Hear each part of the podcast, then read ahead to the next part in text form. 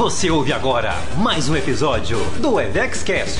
Oferecimento Instituto Evex, cuidando de empresários e das suas empresas. Pois é, pessoal, tô aqui junto com a minha amiga Juliana Gonçalves. Ei, Ju, tudo bem? Ei, André, tudo bem? Prazer estar aqui. Muito obrigada pelo convite. Pois é, turma. E o que acontece, né? A Juliana é uma especialista em assuntos de empresas familiares, né? Ela cuida dos sucessores, dos processos de sucessão, acompanha os empresários aí mineiros e brasileiros nesse assunto, né, Ju? Exatamente. Já tem alguns anos aí, né, atuando. Eu falo que é um processo de profissionalização. E dentro do assunto profissionalização, a gente tem várias possibilidades, né? E é o que você falou, assim, essa é uma dor muito grande das famílias, das empresas de uma maneira geral, né? E basta a gente pensar que 85, 90% das empresas no mundo e no Brasil não é diferente, são empresas familiares. Então a gente está falando, se você parar e olhar para os seus relacionamentos pessoais, para onde você já trabalhou, para empresas que você gostaria de trabalhar, quase todas são famílias empresárias. Então realmente é um assunto que diz muito respeito à grande maioria das pessoas. É, e, e assim, né? A gente tem sempre uma pergunta que ela sempre aparece aqui para gente nas nossas mentorias e enquanto a gente está trabalhando com, com os empresários, que é assim, como que eu faço para poder organizar essa turma, para poder diminuir a, a briga, para poder estruturar o negócio de maneira que o negócio continue crescendo, continue é, é, próspero e a família também. Né? Porque uma dor que eu vejo muito, Juliana, é isso. Né? O empresário ele começa a ver, muitas vezes, é, uma briga por poder, uma disputa entre filhos, é, e começa a ver a família entrar num processo de autodestruição em função da empresa, né?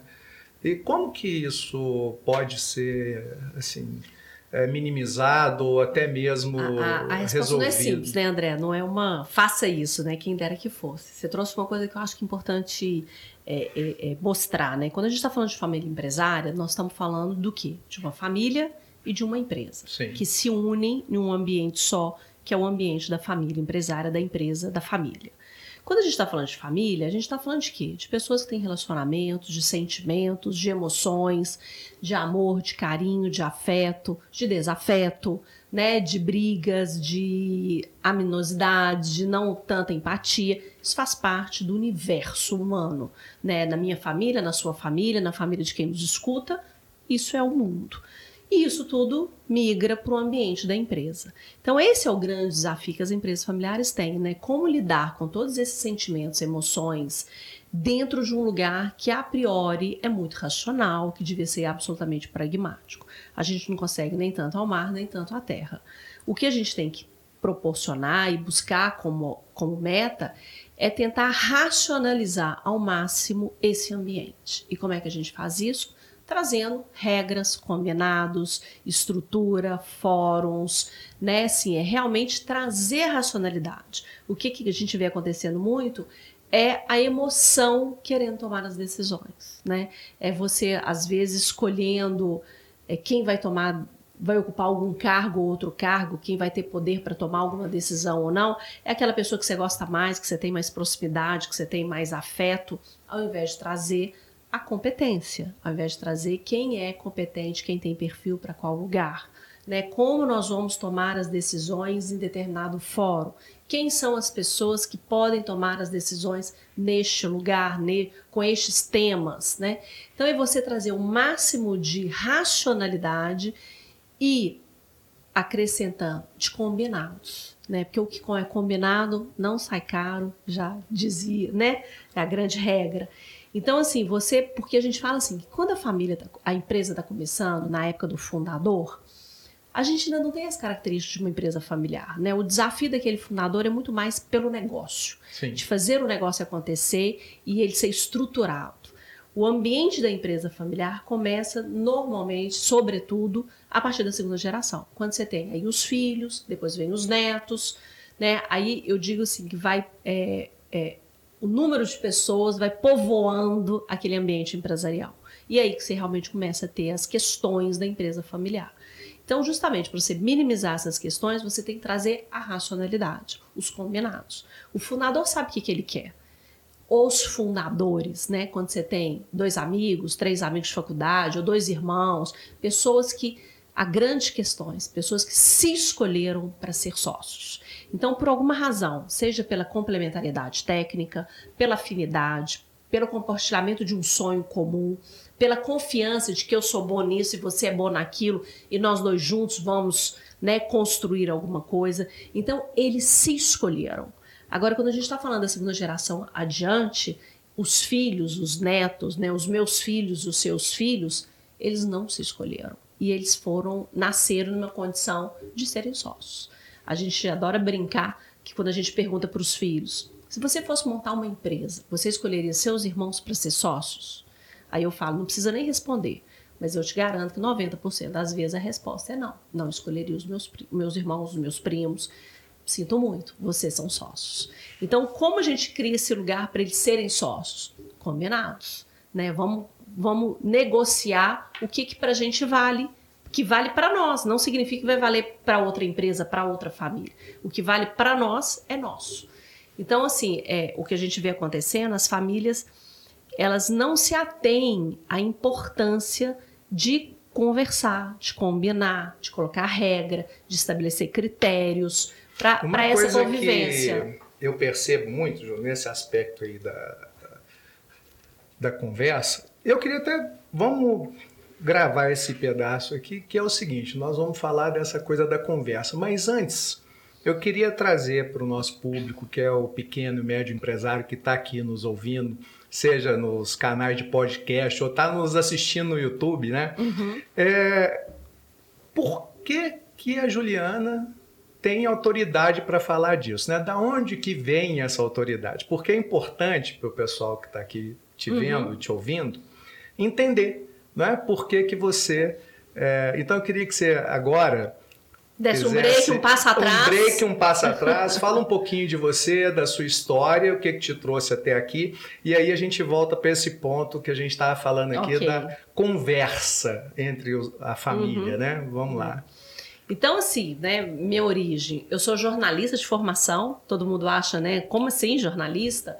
Mas a minha família é uma família proprietária, eu sou terceira geração do Diário do Comércio, né, um jornal que esse ano nós completamos 90 anos aqui em Minas Gerais. É, eu sou neta do fundador, e eu falo que eu sempre tive certeza que eu queria trabalhar no Diário do Comércio. Eu nunca tive dúvidas, assim, desde quando eu comecei a entender que existia profissão, trabalho, o meu sonho era trabalhar lá. É, eu brinco que meu teste vocacional lá, meus 15, 16 anos, deu diário de comércio. Depois eu entendi que o jornalismo ia viabilizar meu sonho de trabalhar na empresa da minha família. Então eu fiz jornalismo, estagiei lá, trabalhei.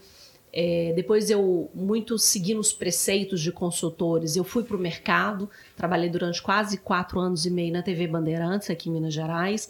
Fui repórter, depois fui apresentadora.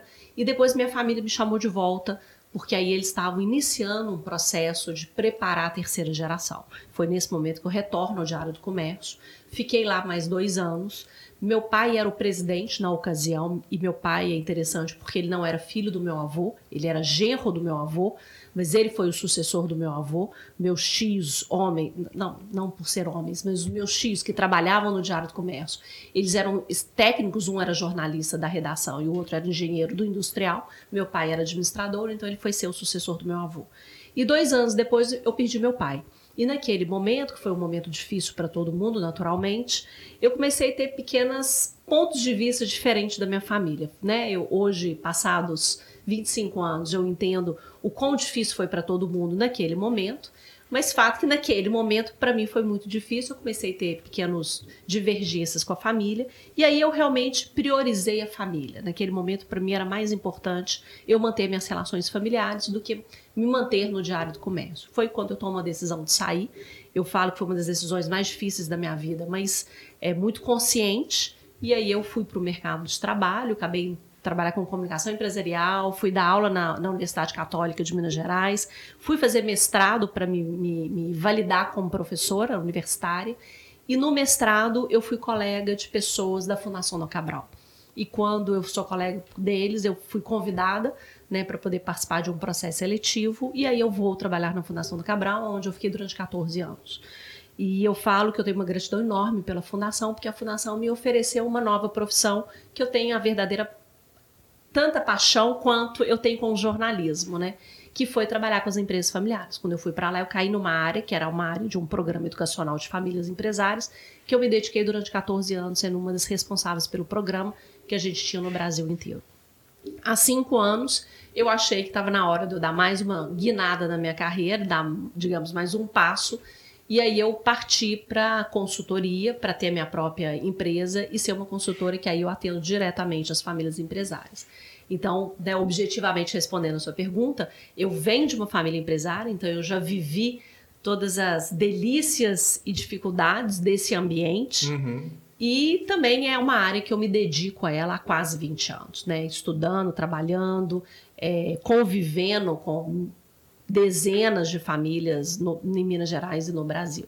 Então, hoje eu tenho a minha própria consultoria, eu tenho uma escola também da família empresária, onde eu também tenho um programa para famílias, e aí eu atuo nessas duas áreas, ajudando muitas famílias empresárias, é, contribuindo né, com o que eu vivi e com o que eu também conheço de família empresária. Bacana, né? Então dá para a gente perceber muito claramente que a autoridade não falta não, né? Acho que não. Para a Ju poder falar desse assunto, né, Juliana? Então, voltando àquele ponto né, da, da conversa, é, eu queria trazer para você um, uma percepção que eu tenho, que, assim, né, centenas de empresários aqui nesses últimos sete anos, e mais ainda é, nos últimos três, com dois de pandemia no meio, onde o caos se estabeleceu, se instalou, né? e muita gente entrou num nível de estresse ainda pior, né, por conta dessa situação. Mas o que eu tenho, o que eu trago de percepção é que na maioria das famílias esse diálogo é muito difícil. É muito difícil. Essa conversa é muito difícil. É. Né? Nenhum desses temas, André, quando a gente está falando de empresa familiar, eles são fáceis. Nenhum deles. Mas o que eu falo é o seguinte: é alguma hora vocês vão ter que conversar. Qual é o momento melhor? Agora, que a gente senta na mesa, todo mundo conversa e a gente pode dialogar, por mais difícil que seja. Mas a gente deixar para depois, as questões vão se tornando mais complexas. É uma bola de neve, Sim. só vai aumentando. Uhum. E acaba que as pessoas vão falar sobre elas no momento que estoura. É no momento de conflito, na hora que eu tô por aqui e eu acabo falando com raiva, com agressividade, com intolerância, com, os, com, os, com, a escuta fechada, né? Porque aí eu não consigo nem escutar o que o outro tem para me falar. Então esse é o pior momento para o diálogo. Normalmente o diálogo não existe. Se a gente consegue falar, vamos conversar agora. Eu, eu tenho um, um, colega advogado é, que ele dá aula no meu programa hoje, que ele fala uma coisa ótima. Qual é o melhor momento para você conversar do divórcio? No dia do seu casamento. Aquele dia o amor transborda e é tudo maravilhoso. Então, vamos conversar agora. Se por acaso o nosso projeto der errado, como é que vai acontecer? Porque aí você não tem raiva, né? O mesmo vale para esse ambiente da empresa familiar. Vamos conversar agora o que, que pode acontecer e vamos combinar o que vai ser? Eu falo, coisa básica, né? Que a gente já conversou aqui antes.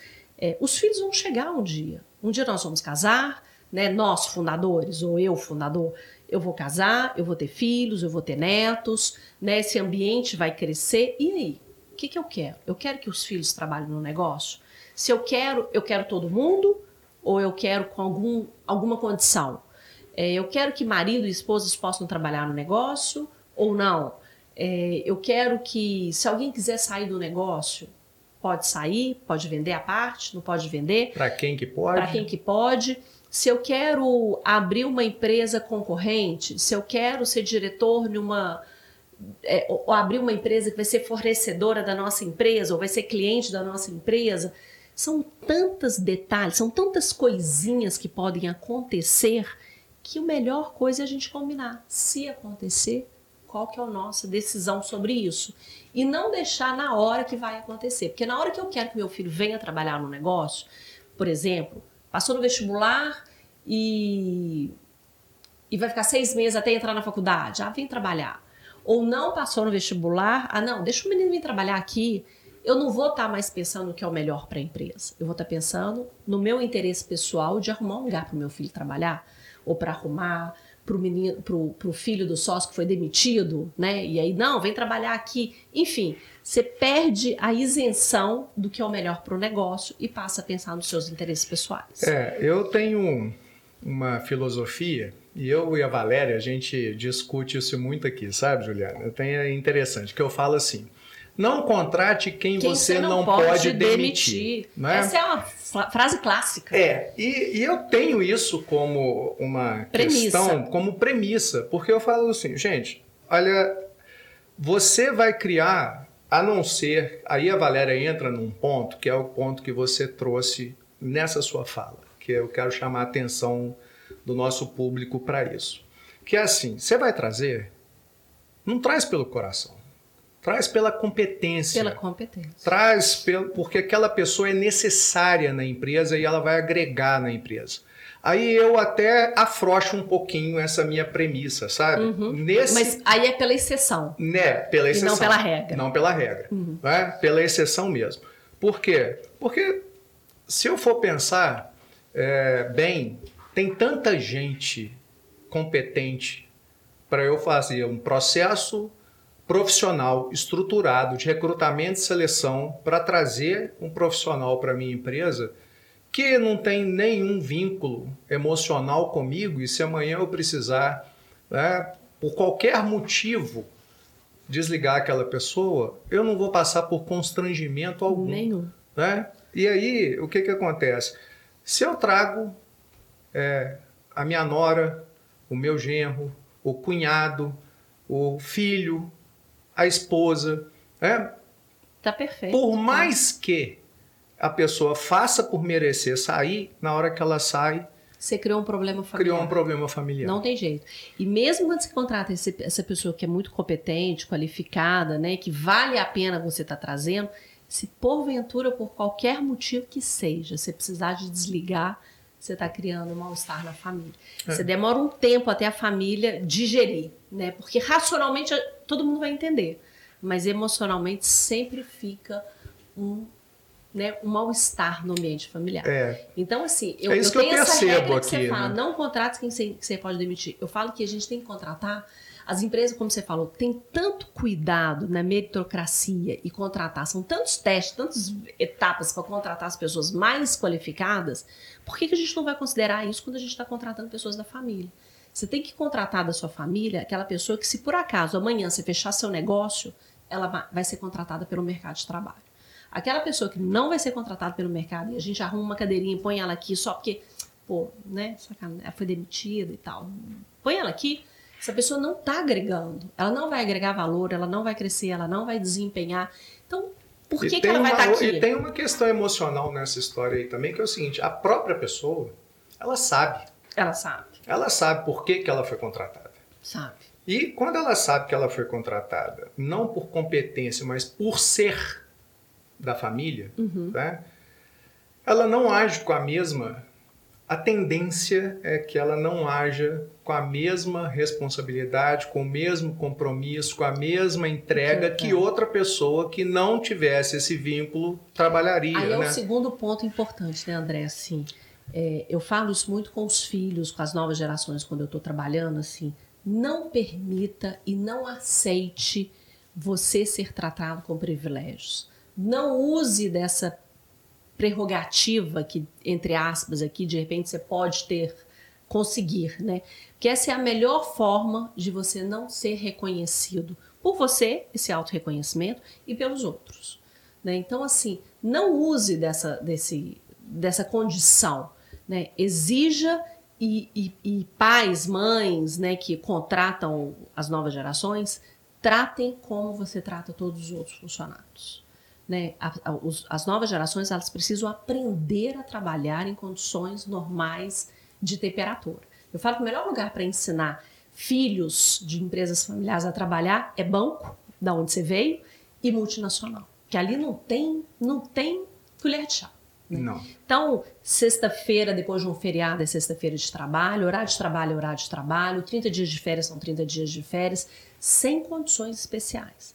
Quando os jovens. Ah, eu cheguei é, atrasado hoje porque eu fui levar minha filha. Não, não, não tem existe. essa conversa. Eu estava ontem né? com o fundador fazendo uma reunião e ele falando: a filha, então, estava vindo para cá, ela me ligou para falar que esqueceu o lanche da filha em casa. Então, ia em casa para buscar para levar na escola.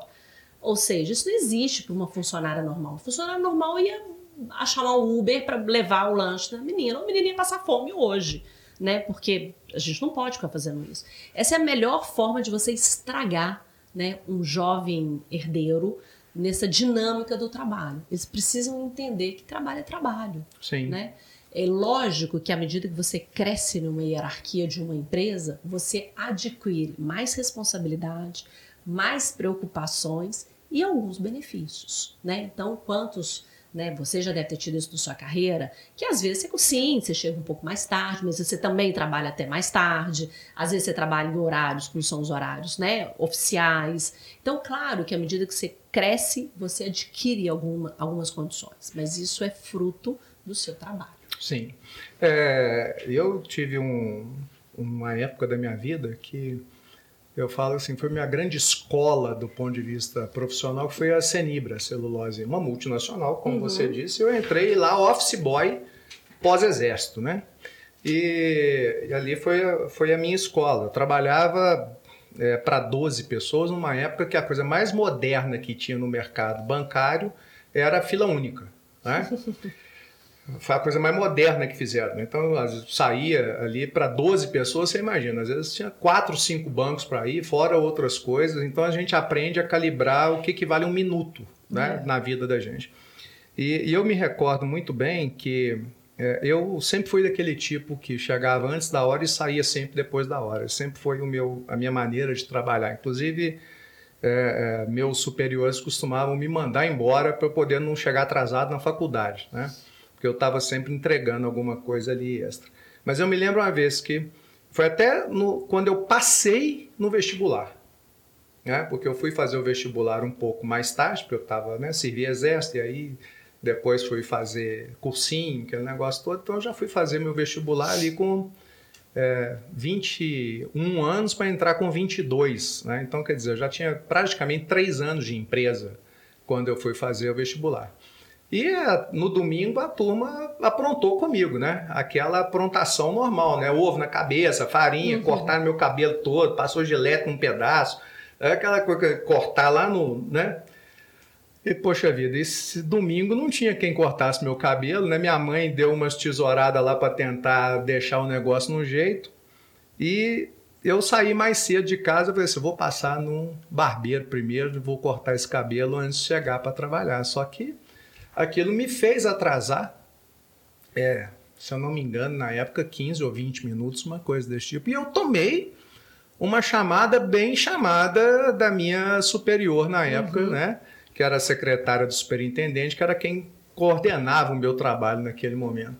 Então eu me lembro disso, eu falo assim, gente, como que hoje, né, a gente percebe é que essas coisas, elas, é, na maioria das empresas, isso acabou se modificando um pouco, porque o ambiente hoje é um ambiente mais de reconhecimento, um ambiente mais de você relevar determinadas coisas, dependendo da entrega que a pessoa Isso, tem. É. Mas na empresa familiar, isso é todo dia, né, Ju? É todo dia, né? Tem pessoas que não fazem. Exato. Né? É, a gente Tem não aquela... pode. A gente está generalizando não, e não é todo mundo, não, né? Não é. Até porque à medida que as famílias vão profissionalizando, vão entendendo. Eu falo que o primeiro passo da profissionalização é a mudança de mentalidade. Né? É você entender isso que nós estamos falando, uhum. né? Da importância dessas práticas que fazem ser mais profissional. Sim. Então, à medida que elas vão fazendo isso, né, o ambiente vai mudando. Cada vez mais a gente vai alcançando esse lugar.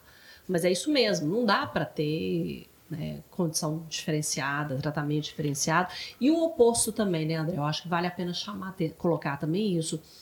É uma cobrança exagerada. Sim. Over, né? É. Porque às vezes você tem né, pelo nível de responsabilidade, pelo cargo ocupado, também não dá para achar que a, pessoa também vai fazer mais do que tem que fazer. Foi muito bom você trazer isso, porque essa percepção também aparece aqui nas mentorias, sabe? A gente vê assim que é, alguns filhos, principalmente filhos, filhos é. fala assim, mas ele não cobra dos funcionários como, como cobra, cobra, de, de mim. mim. Né? E aí tem sempre aquela desculpa de não, eu estou te preparando para ser o dono, para ser a pessoa que vai assumir o meu lugar.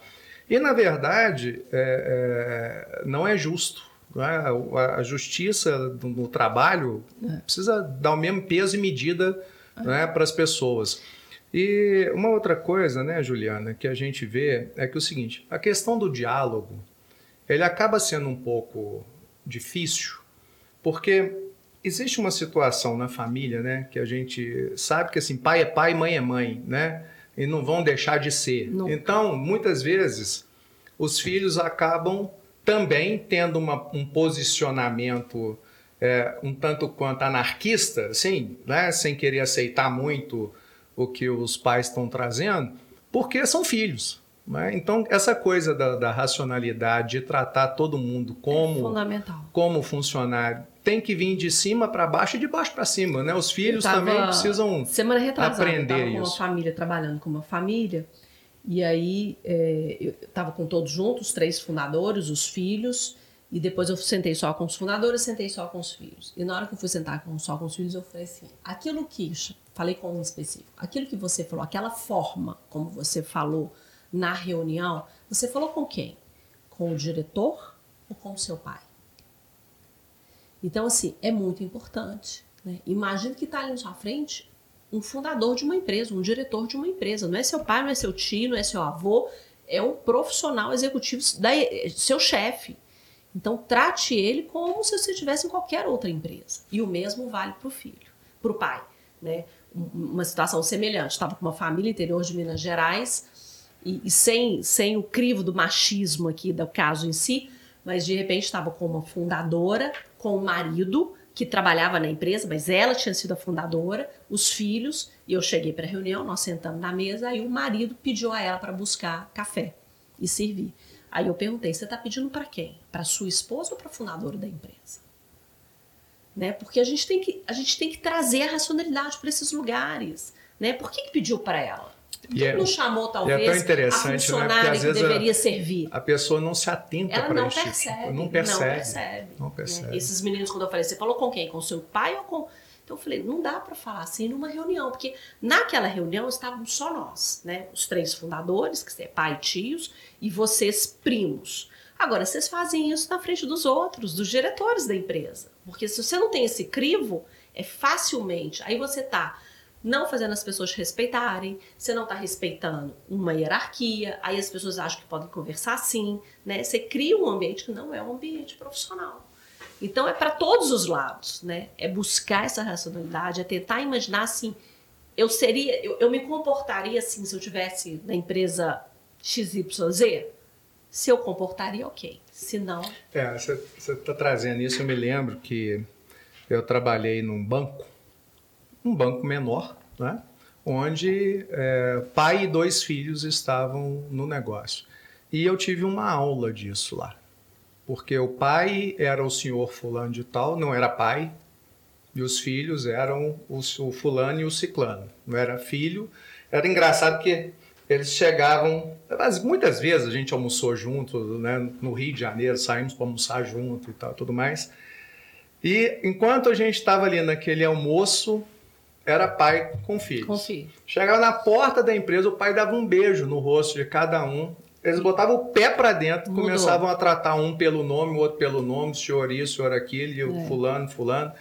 E assim, era uma, uma é, aula de educação, de respeito, respeito, de respeito à hierarquia, de conduta e tal, é. tudo mais. Uma empresa que já estava, né, naquele momento que eu cheguei lá para trabalhar, ela já tinha 41 anos de mercado.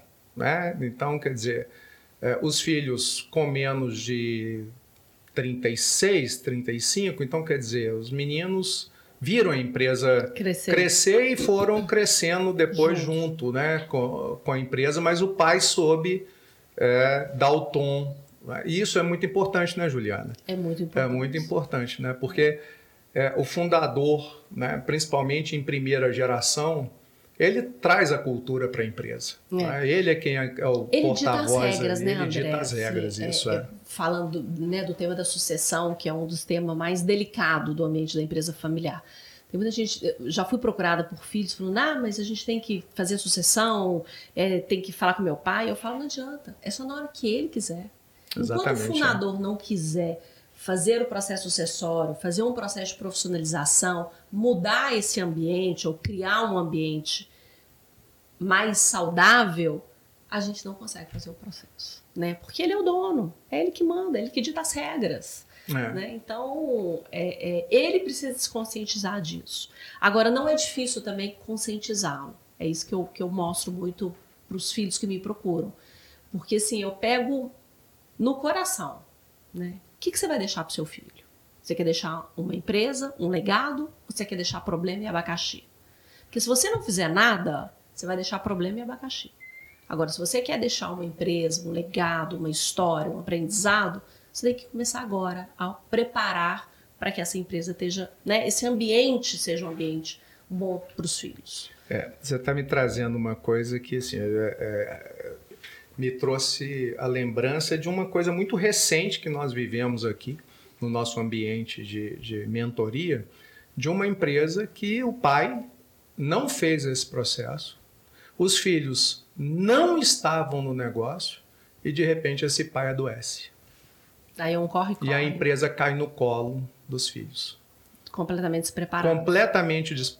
adultos, mas completamente despreparados, porque cada um numa área completamente diferente do que é a área do pai, do o negócio. business do pai, e com um negócio relativamente é, de um bom porte, não ainda uma empresa de médio porte, mas virando de pequeno para médio porte, é, numa situação que eles tiveram que pegar para tomar conta.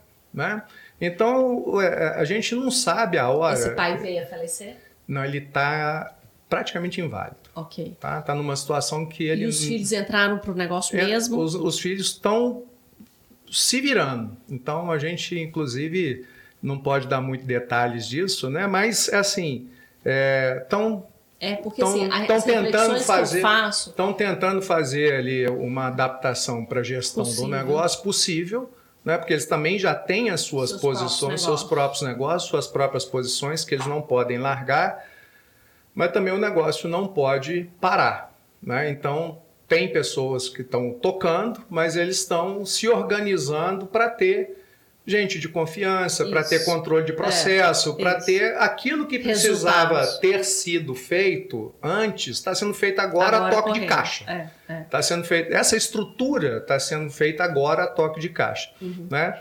Então, o que é muito importante isso, né, Juliana, quando você fala dessa coisa do processo de sucessão, que é quando o empresário quer, qual que é esse momento? Agora. Agora. É, tipo aquele do casamento, né? No dia é do tipo casamento, casamento, vamos definir como é que sai depois, né? Exatamente. É isso. André, é, qual que é a maior certeza nessa vida que ninguém vai discordar dela? o dia que a gente vai morrer. O dia não, que nós vamos morrer. É, não, o dia, né? Qual que é? Não, não, sim, todo mundo vai concordar que a gente vai morrer. Ah, sim. Né? A gente só não sabe que dia. Eu falo, eu não sei se eu vou chegar em casa viva hoje. Sim. Mas que nós vamos morrer Todo uhum. mundo concorda com isso. Com certeza. Então, se a gente tem certeza que nós um dia iremos não estar mais nessa, nesse mundo, por que, que a gente não prepara quem vai estar no nosso lugar? Né? Eu que sou um empresário. Pela ordem natural das coisas. Os pais né? vão primeiro. Sim. É, mas, então eu falo assim: se é, um, se é um, uma certeza absoluta que a gente tem na vida, a gente tem que preparar. É, o processo sucessório ele não se dá de um dia para o outro. Com certeza. Né? né? Ele, infelizmente, no Brasil, e não é diferente no mundo, a sucessão acontece nesse momento que você citou. É no momento da morte e no momento do afastamento por alguma doença séria. Esse, nessa circunstância, os sucessores não estão prontos, a empresa não está pronta, a família não está pronta, né? os clientes não estão prontos, é péssimo para o negócio. Se a gente pode planejar, e quando a gente fala planejar, é literalmente planejar, é um processo de transição por que, que a gente não começa a fazer desde cedo?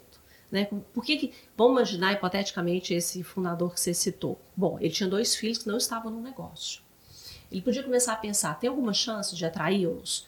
Existe algum interesse deles no nosso negócio? Não, não existe. Então, quem eu tenho internamente para eu poder preparar para um dia que eu não estiver ou eu quiser me afastar, essa pessoa poder estar tá na liderança do negócio. Ou até pensar, né? Vou vender a empresa, ou vou vender, vou trazer um sócio, vou né? trazer um sócio, vou fazer uma governança, né? Sim. Fazer um conselho onde ele já podia começar a trazer esses filhos para participar de, uma, de um conselho, para os filhos já terem consciência da empresa, né? Como conselheiros, ok, eles vão cuidar da empresa. Isso é um negócio conselho. interessante, né, Juliana? Porque não necessariamente o herdeiro precisa trabalhar no negócio. De jeito nenhum. Ele pode ser um herdeiro preparado para estar tá efetivamente no conselho acompanhando os resultados da vamos, empresa. Vamos pegar esse caso de novo, né? Pelo que você citou, Sim. são dois profissionais Sim. que estão no, nas suas carreiras, nas suas empresas, não bem, importa, mas uh -huh. bem nas suas escolhas. Isso. Então são bons profissionais. Sim.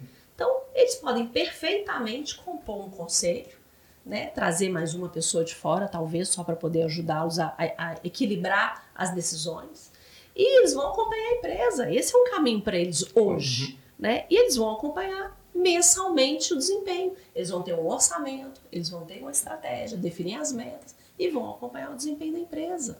Eles não precisam estar lá dentro. Né? Então, assim, é, de, voltando à sucessão, por que, que a gente não pensa que esse processo vai acontecer? É, é o processo natural. Pode demorar 10 anos, pode demorar 15 anos, ou pode demorar 4 anos. Não, não importa. O melhor isso. dia é hoje, né, Juliana? Mas começa agora, começa a olhar para a sua equipe e pensar: quem são os, os potenciais? Quem são as pessoas que eu vou desenvolver, que eu vou ensiná-los, que eu vou dar desafios para essas pessoas mostrarem que elas têm capacidade de, né, de entregar os desafios, vou dar condições delas começarem a liderar, né? Porque a liderança é algo que a gente desenvolve. Então, que você vai dar chance até o momento que você começa né, a apresentar clientes, a participar de negociações, a, sei lá, né, você vai num processo crescente, a Sim. pessoa vai mostrando a capacidade dela. Quando chega o momento, é uma transição. Né? Claro que a sucessão não é só o sucessor. E esse é um ponto importantíssimo. Quando a gente fala de sucessão em empresas familiares, nós estamos falando que 50% do sucesso é preparar também o fundador. Que é. não adianta.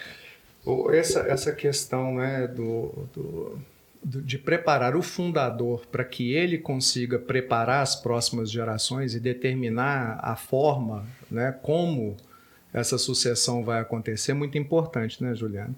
E muitas vezes o que a gente vê é isso, né? É, isso acontece de maneira muito tardia, aí não dá tempo, não é? O cansaço chega muito rápido também depois de um determinado tempo de empresa. Uhum. E aí você começa a se ver numa situação que é assim: é, o que, que eu faço agora com essa empresa? Eu vou conversar com meu filho. E meu filho fala: não quero. Não quero. E aí? O que, que eu faço? Aí agora eu estou cansado, não quero mais. Se a pessoa não tem uma atenção para isso, para vender no momento que a empresa certo. está bem, ela começa a cair porque ele está sem energia para tocar aquilo, aí a empresa Por começa... Por isso que tem que pensar, né? né? Por isso que tem que ser hoje, né? Por isso que tem que pensar. Por isso que tem que ser hoje. Assim, qual, é a fam... qual é a empresa que eu quero ter no futuro? Qual é a família empresária que eu quero ter no futuro? Eu falo que as empresas se preocupam tanto com o planejamento estratégico dos negócios e esquecem de fazer o planejamento estratégico da família empresária. Então, assim, qual é a família empresária que nós queremos ser no futuro? É uma família que trabalha, é uma família que quer estar trabalhando, ocupando cargos na empresa, é uma família que quer ocupar cargos na governança, é uma família que quer ser investidora, ou seja, vai vender operacional e eu vou investir em vários negócios.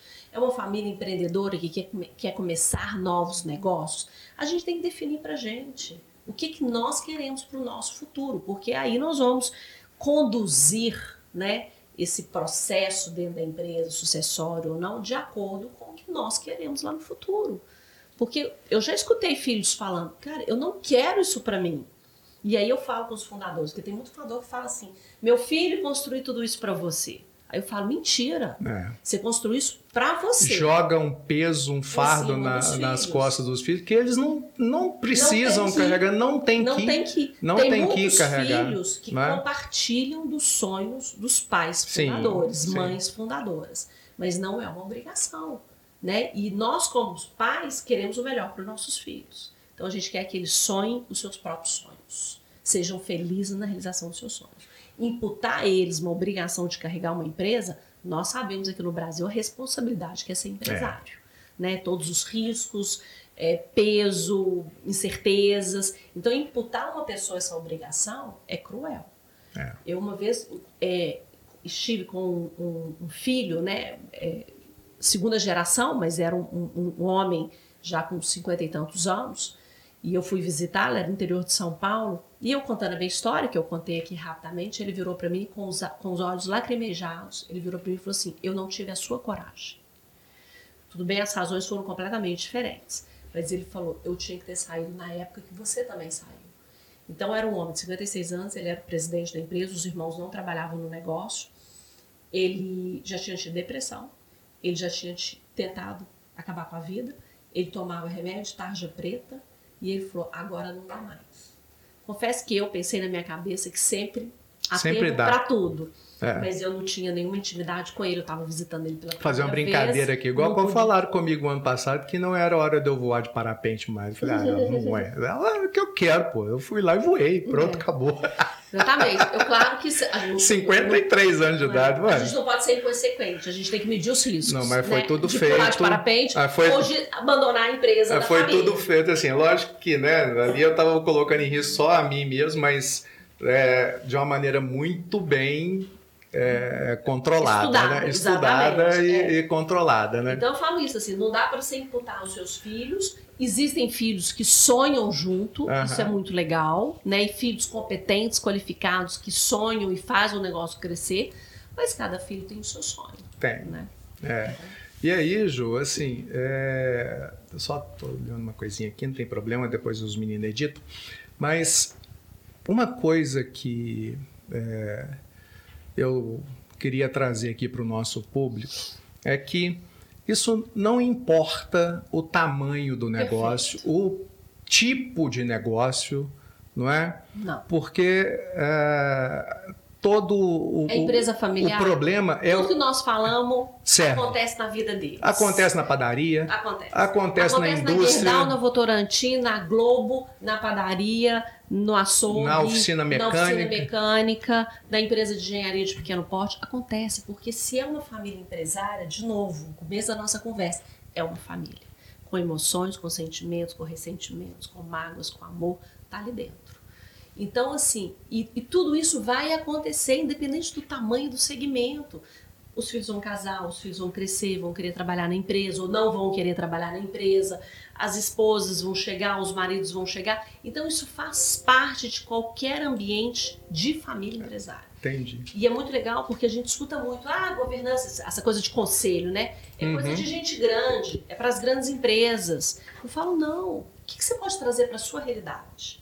Né? Você pode trazer para a sua realidade a reunião semanal, gerencial, de controle, de compartilhamento. Você pode trazer para o tamanho da sua empresa um plano estratégico de futuro, onde a gente compartilha para todo mundo. Você pode trazer uma reunião mensal, onde vocês vão olhar só os resultados, trazer aqueles filhos que porventura não trabalham no negócio e compartilhar com todo mundo. Você pode trazer uma vez por ano, a família vai sair, vai viajar, vai estar junta, vai viver né, o, o- momento família é, com valores, com a história.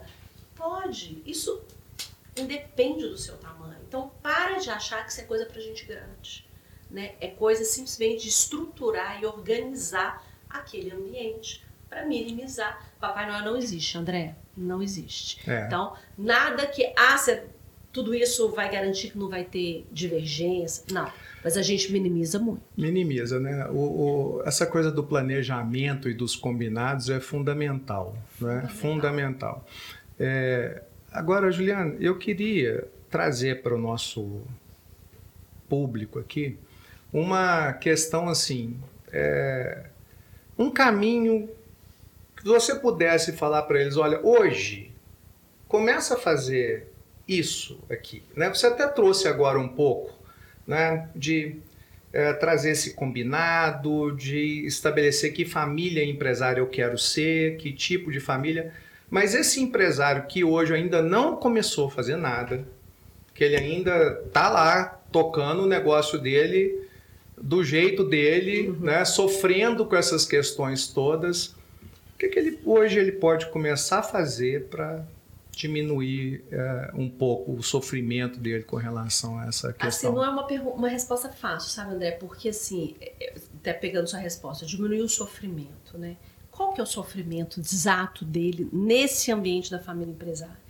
Eu estava conversando com um cliente hoje, essa menina me ligou em outubro do ano passado, uhum. trazendo um monte de problemática da família. Aí eu falei com ela, eu também gravo um podcast, eu falei, dá para os seus, seus irmãos o podcast para poder incitar o assunto, trazer o assunto para cima da mesa. Aí ela me liga 15 dias depois, frustradérrimo, que ela mandou para todo mundo e ninguém nem abanou o rabo para ela. Cinco meses depois ela me liga, Juliana, você acredita que aconteceu isso e agora meu irmão quer conversar? Eu falei, ele abriu uma porta. Vamos entrar pela porta que ele abriu. E depois a gente vai chegando nos outros assuntos. Mas a gente tem que entrar por onde ele Sim. achou a guarda dele. Por que, eu estou te contando esse caso? Porque cada família tem uma pedrinha no sapato. E eu sei exatamente qual é a pedrinha, né? Tem uma, tem uma família que é o filho que não quer trabalhar e está vindo para cá. Tem o outro que quer ir embora e não quer vender a parte dele. Né? Então, assim, é difícil saber exatamente. Tudo isso que a gente conversou diz respeito às famílias empresárias. Mas nem todos vivem todas essas questões, né? Como é que eu começaria?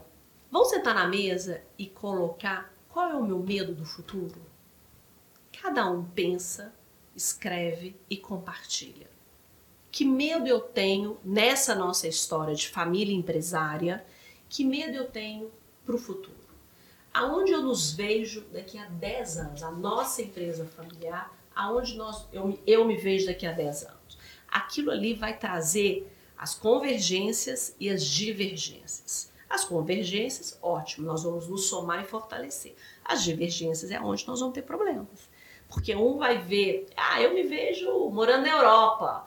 O outro vai falar, ah, eu vejo a gente com três filiais. O outro vai falar, eu vejo a gente no nosso tamanhozinho, não quero nada de mais trabalho do que a gente tem. Ah, eu vejo todos os filhos trabalhando com a gente ali a gente vai ver as visões diferenciadas. As expectativas, né? De cada um. As, as visões e as expectativas, né? Exatamente. né? Olha que coisa bacana. E ali você começa a falar: opa, peraí, nós precisamos de um alinhamento, nós precisamos de conversar para ver o que, que a gente quer juntos, porque nós estamos juntos nessa história. Né? Então, assim, falando de uma forma genérica, eu acho que essa é uma forma de você. E tem que conversar, é isso que a gente falou de novo também. Qual é a hora? Agora. Uma vez eu visitei uma empresa que a secretária me recebeu e me mandou para uma sala.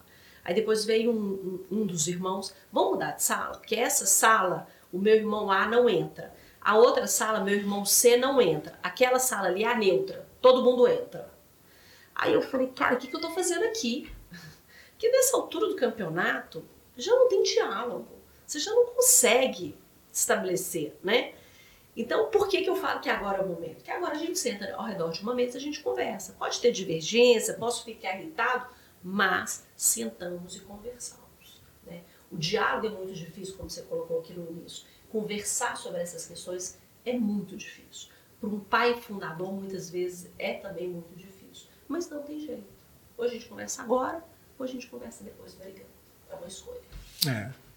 Não, bacana. É, assim, eu gostei muito dessa sua colocação, né, de trazer o medo do futuro, né, projetado para 10 anos, porque nós brasileiros, a gente é muito imediatista, né? Uhum. Nós temos uma dificuldade muito, in... assim, uma dificuldade imensa de olhar três anos para frente. Mal, mal, a maioria da turma que a gente trabalha em mentoria aqui não tem planejamento para o ano. Pro é? ano. É. é. Então, assim, mas a, acontece que tudo passa muito rápido. Sabe o que, que eu falo com a turma? Eu falo assim: você acha que 10 anos é muito tempo? Olha para trás. O que, que você estava fazendo há 10 anos atrás? E qual, qual é a sua percepção desse tempo que passou? Uhum. De 10 anos. Né? É muito rápido. É não é? Quando a gente olha para trás, é muito rápido. É. Né? Então, é, daqui 10 anos a gente está tendo outra conversa dessa e vamos falar assim: nossa, lembra aquele dia que nós fizemos um podcast lá? Tem 10 anos, já passou numa velocidade. Eu fiz 29 anos de casado domingo. Eu estou assim, gente, assusta a gente assim a velocidade do tempo, do tempo é. né? Meu filho mais velho, já casado, mudou para Barbacena porque a esposa passou num concurso de residência médica lá.